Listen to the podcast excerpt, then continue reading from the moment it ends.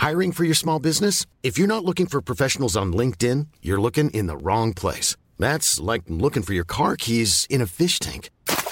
LinkedIn helps you hire professionals you can't find anywhere else, even those who aren't actively searching for a new job but might be open to the perfect role. In a given month, over 70% of LinkedIn users don't even visit other leading job sites. So start looking in the right place. With LinkedIn, you can hire professionals like a professional. Post your free job on linkedin.com slash spoken today. Ryan Reynolds here from Mint Mobile. With the price of just about everything going up during inflation, we thought we'd bring our prices down. So to help us, we brought in a reverse auctioneer, which is apparently a thing.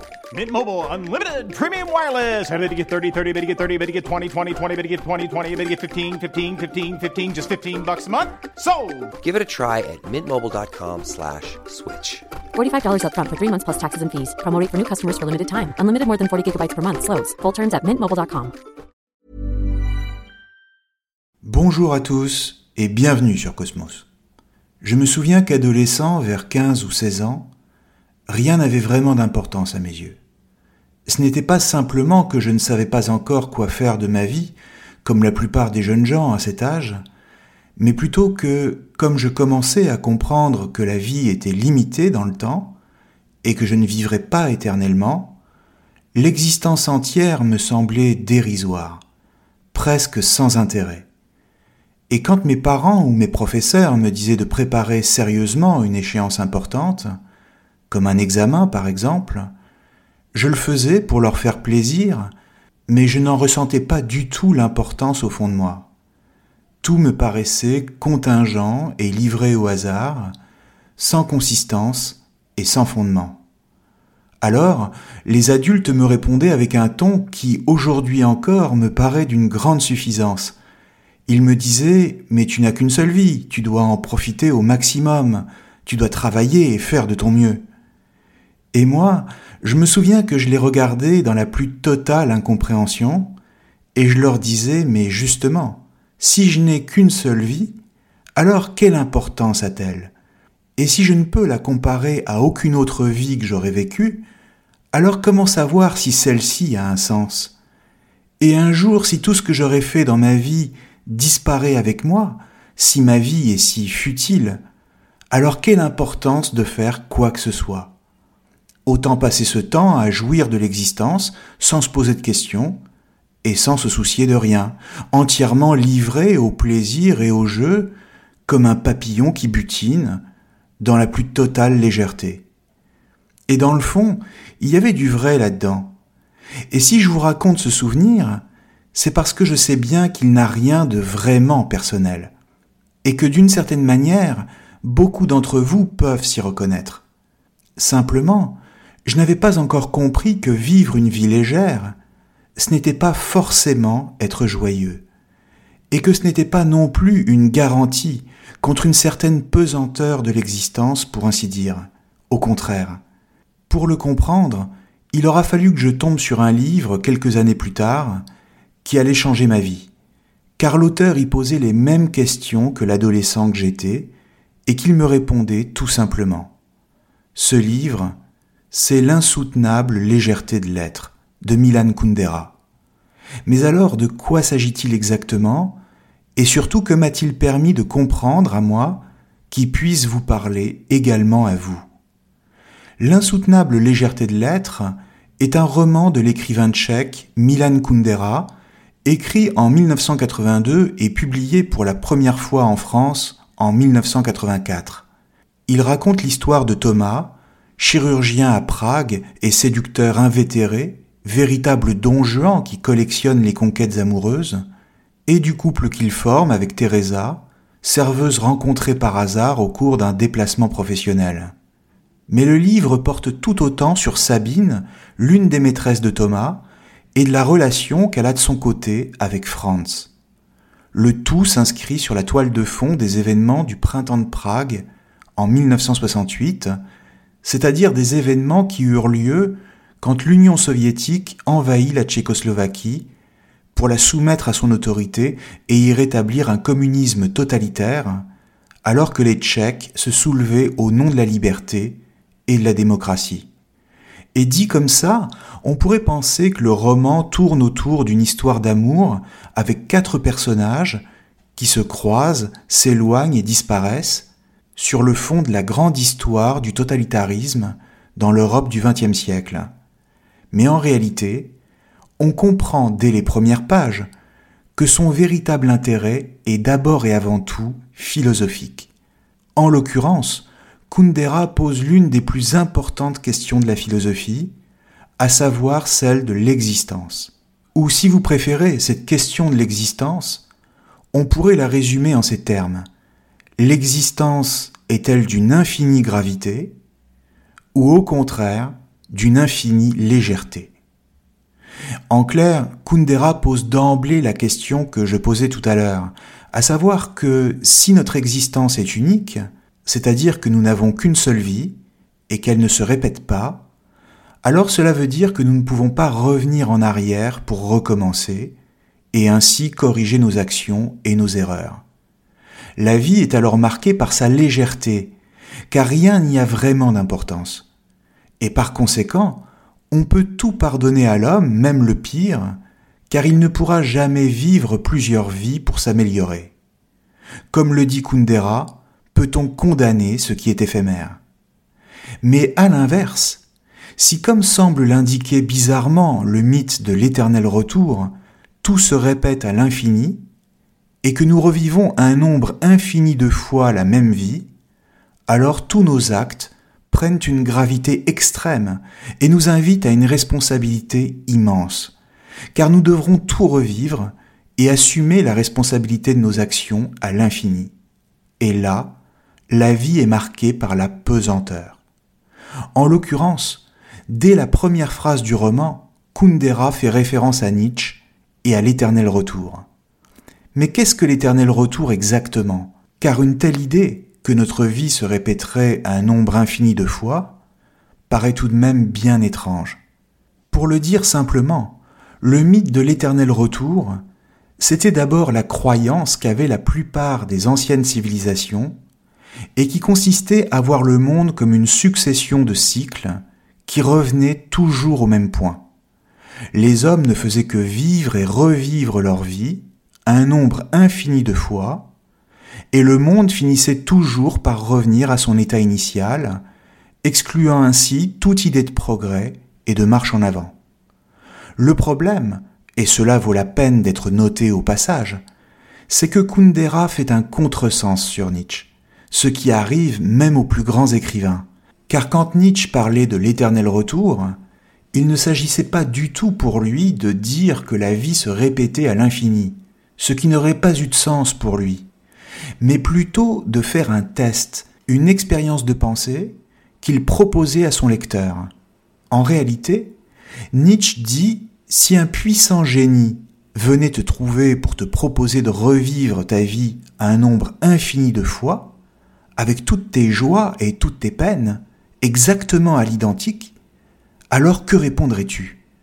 Le renverrais-tu d'où il vient, en lui disant que tu as assez souffert Ou au contraire, accepterais-tu avec une immense gratitude? L'enjeu pour Nietzsche n'est pas de dire que la vie se répète à l'infini, mais de savoir si on aime suffisamment la vie pour accepter de la revivre un nombre infini de fois. D'ailleurs, lui-même disait qu'il n'était pas sûr du tout d'accepter l'éternel retour, car cela impliquait de revoir pour l'éternité sa mère et sa sœur qu'il détestait, et que cela représentait un fardeau trop lourd à porter.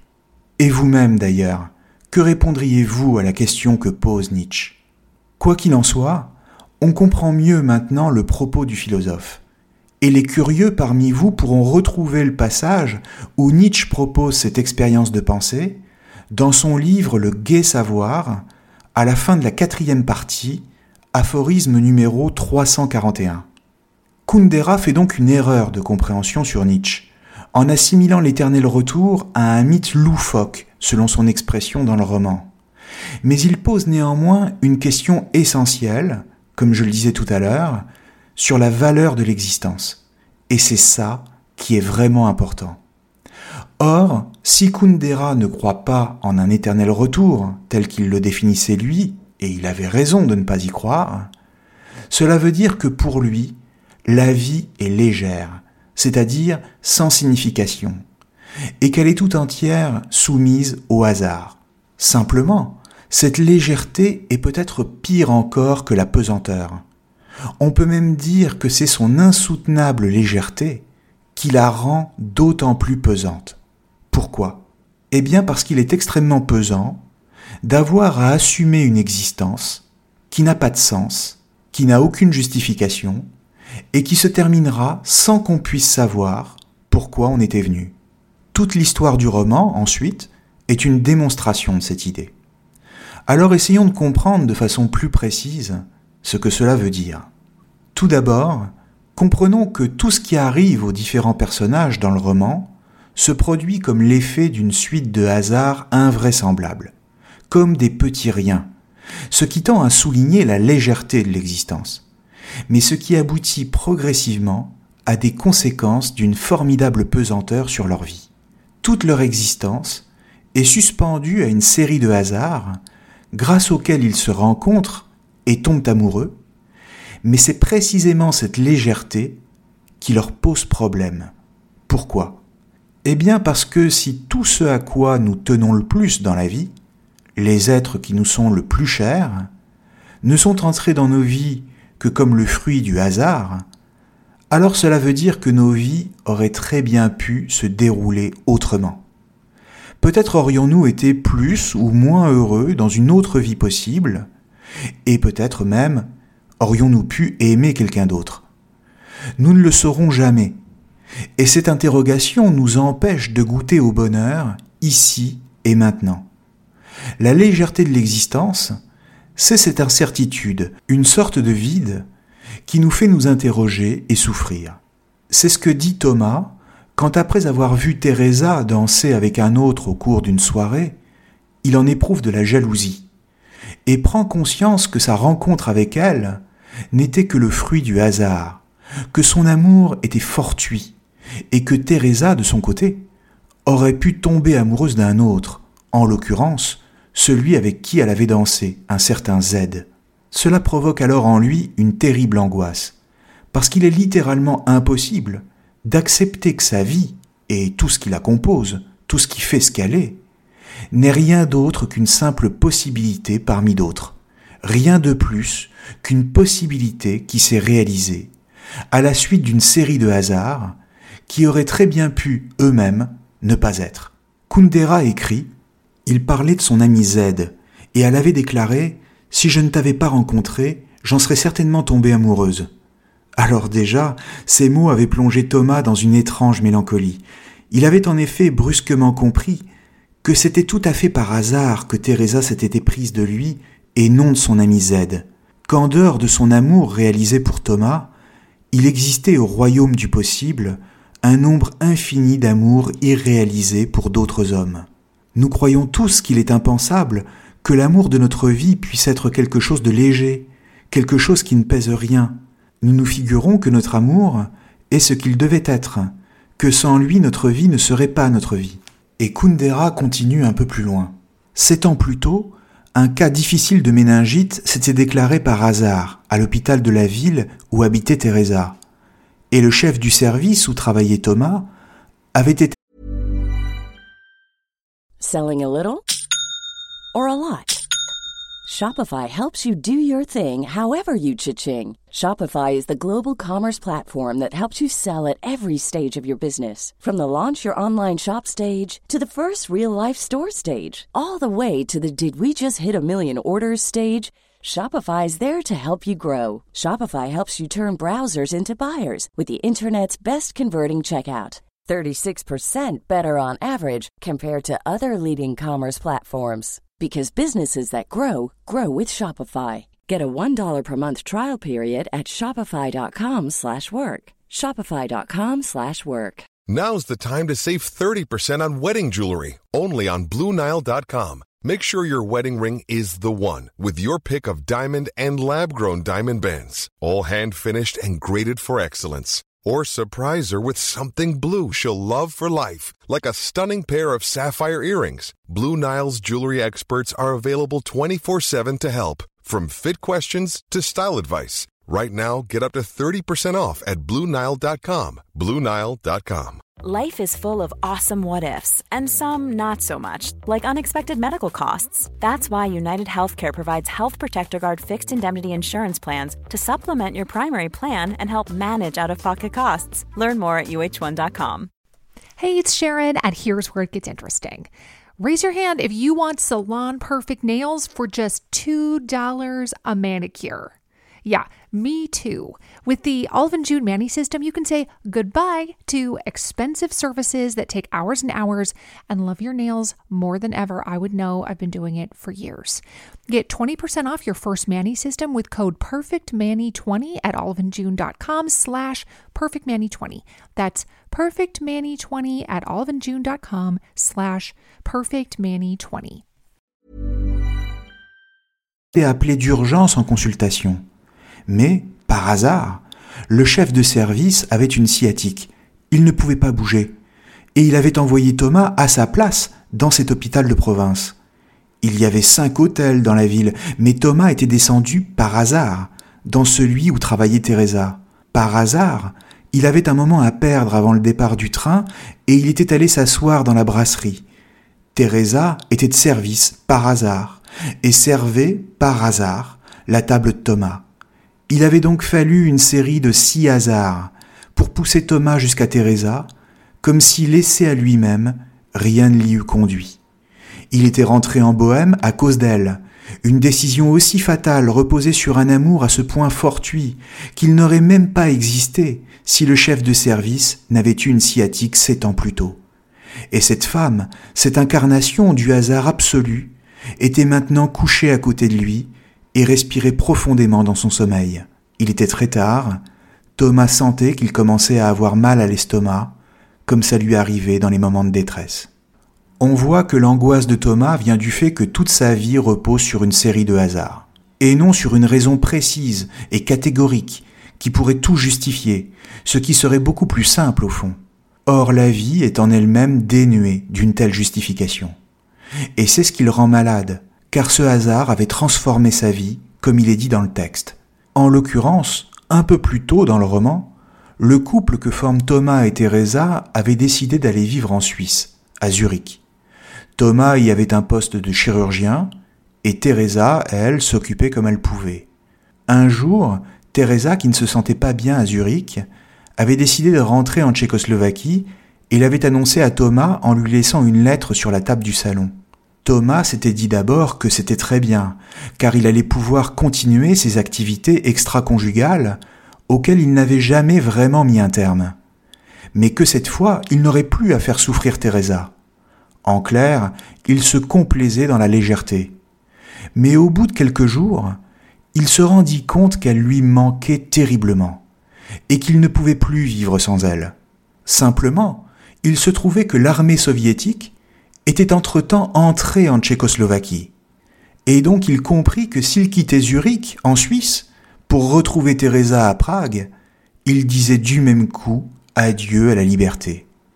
Et il s'étonnait, en effet, qu'une série de hasards improbables, qu'une telle légèreté, puisse le conduire à une situation aussi dramatique et à prendre une décision aussi pesante. De la même manière, Sabina, qui est une artiste peintre, hantée par un profond désir de liberté, cherche à séduire les hommes qu'elle rencontre pour mieux les fuir ensuite. C'est ainsi que Franz, fasciné par un tel détachement, tombe amoureux d'elle et décide de quitter femme et enfant pour la rejoindre. Mais le jour où il dit tout à sa femme et quitte le domicile conjugal pour rejoindre Sabina, il découvre qu'en quelques jours, celle-ci est partie, en le laissant derrière elle. Pourtant, cette nouvelle trahison ne la satisfait plus comme les précédentes. Son fardeau, dit Kundera, n'est pas celui de la pesanteur de rester avec une seule personne, mais désormais celui d'une légèreté qui lui est devenue, sans qu'elle sache pourquoi, insupportable. Ainsi, si la légèreté devient pesante, si elle est même insoutenable pour reprendre le titre du roman, c'est parce qu'elle renvoie celui ou celle qui en fait l'expérience à une sorte de vide. Désirer être libre, comme désirer la gloire ou la réussite, la reconnaissance sociale, c'est en réalité faire l'expérience d'un désir dont l'objet est le vide lui-même. Il est en quelque sorte l'horizon général de l'existence. Laissons la parole à Kundera encore une fois. Le drame d'une vie peut toujours être exprimé par la métaphore de la pesanteur. On dit qu'un fardeau nous est tombé sur les épaules. On porte ce fardeau, on le supporte ou on ne le supporte pas. On lutte avec lui, on perd ou on gagne. Mais au juste, qu'était-il arrivé à Sabina? Rien. Elle avait quitté un homme parce qu'elle voulait le quitter. L'avait-il poursuivi après cela? Avait-il cherché à se venger? Non. Son drame n'était pas le drame de la pesanteur, mais de la légèreté. Ce qui s'était abattu sur elle, ce n'était pas un fardeau, mais l'insoutenable légèreté de l'être.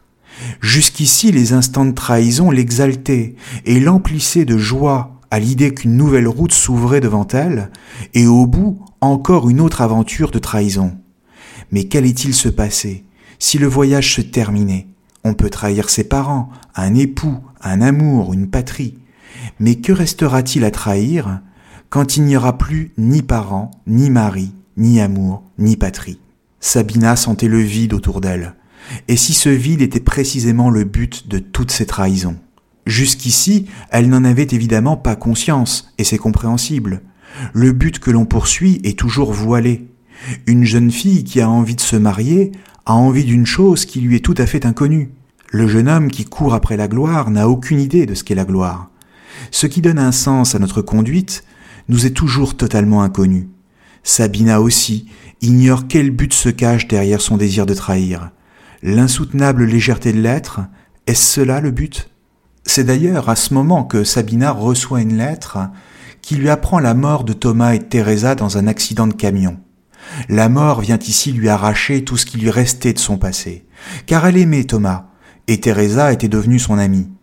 Le hasard de cette mort, dans un simple accident de la route, c'est encore une fois la réunion de la légèreté et de la pesanteur.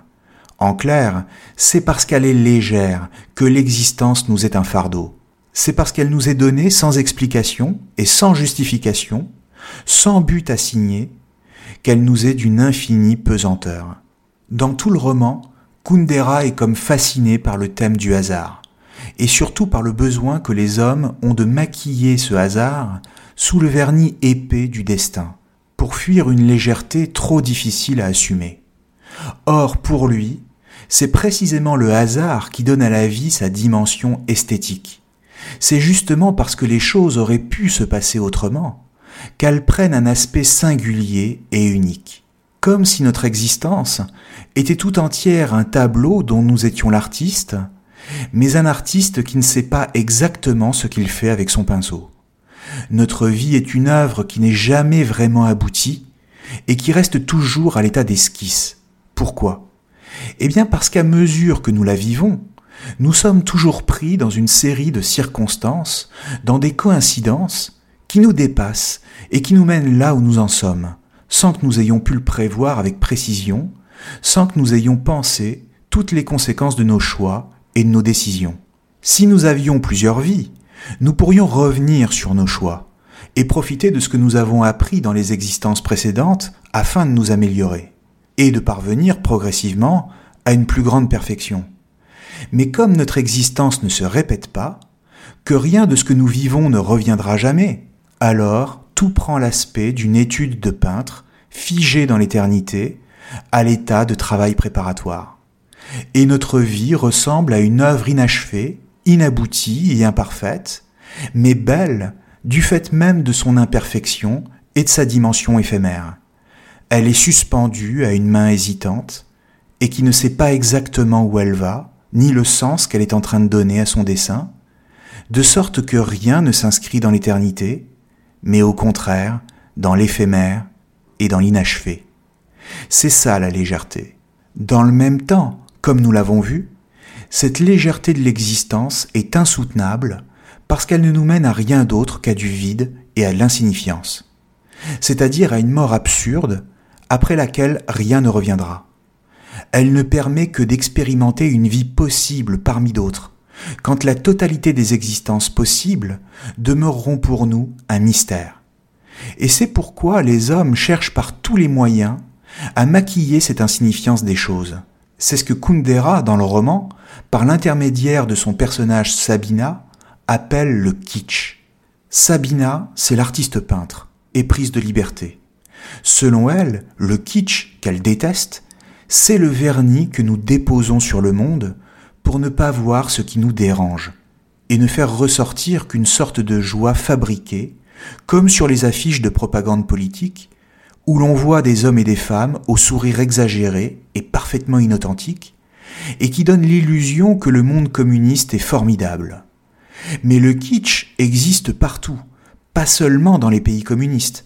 De la même manière, Kundera explique qu'il y a un kitsch de gauche et un kitsch de droite, un kitsch capitaliste ou encore un kitsch religieux.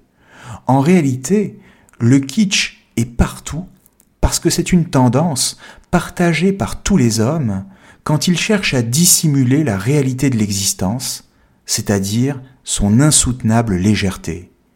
Par exemple, le kitsch consiste à plaquer un sens sur toute chose, un message politique ou philosophique, quand au contraire, l'existence ne porte en elle-même aucun sens précis. C'est ainsi qu'après s'être rendue aux États-Unis, Sabina constate que les Américains cherchent à voir dans ces toiles un message de contestation anticommuniste, et qu'elle déteste ça, tout simplement parce que ce genre d'attitude est une réduction, une simplification qui tend à la ranger dans une petite case. Le kitsch, c'est donc la tentative de plaquer de la pesanteur sur de la légèreté pour ne plus avoir à lui faire face. C'est l'art de fuir la légèreté en lui donnant un sens qui en lui-même n'a rien d'authentique. Or, tout est là pour Kundera. Et tel est son message, nul besoin d'ajouter de la pesanteur à la légèreté de la vie. Celle-ci n'est à vivre qu'une seule fois. Elle est faite de hasard et d'erreurs, mais c'est justement ce qui en fait la beauté. Ainsi, derrière la pesanteur des références philosophiques utilisées par Kundera et la lourdeur du contexte historique, il y a la possibilité de vivre une vie simple.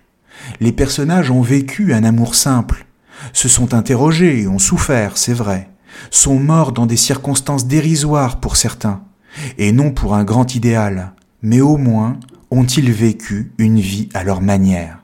Bien sûr, ils n'ont expérimenté qu'une seule possibilité de vie, et n'en connaîtront jamais aucune autre, mais au moins ont-ils vécu celle-là. Au fond, le seul à pouvoir vivre plusieurs vies, c'est l'écrivain lui-même, qui à travers ses personnages fait des expériences, comme si l'art, et la littérature en particulier, étaient la seule possibilité de vivre plusieurs vies. C'est donc sur ce dernier passage de Kundera que je vous laisserai aujourd'hui. Les personnages de mon roman sont mes propres possibilités qui ne se sont pas réalisées. C'est ce qui fait que je les aime tous, et que tous m'effraient pareillement. Ils ont les uns et les autres franchi une frontière que je n'ai fait que contourner. C'est cette frontière franchie, la frontière au-delà de laquelle finit mon moi, qui m'attire. Et c'est de l'autre côté seulement que commence le mystère qu'interroge le roman le roman n'est pas une confession de l'auteur, mais une exploration de ce qu'est la vie humaine dans le piège qu'est devenu le monde. Merci à tous et à très bientôt sur Cosmos. ACAST powers the world's best podcasts. Here's a show that we recommend. The Real Housewives is a guilty pleasure for most, but if you're looking to not feel guilty about that pleasure, tune in to Everything Iconic with me, Danny Pellegrino, where I break down all the messy moments and behind the scenes antics of Bravo's popular franchise. And on Everything Iconic, I also interview celebrity guests like Kelly Ripa, Kiki Palmer, Drew Barrymore, Cameron Diaz, and more about their guilty pleasures, their past work, and so much more. So if you're pop culture obsessed and find yourself watching way too much reality TV like me, tune in to Everything Iconic with Danny Pellegrino wherever you listen to podcasts. ACAST helps creators launch, grow, and monetize their podcasts everywhere. ACAST.com.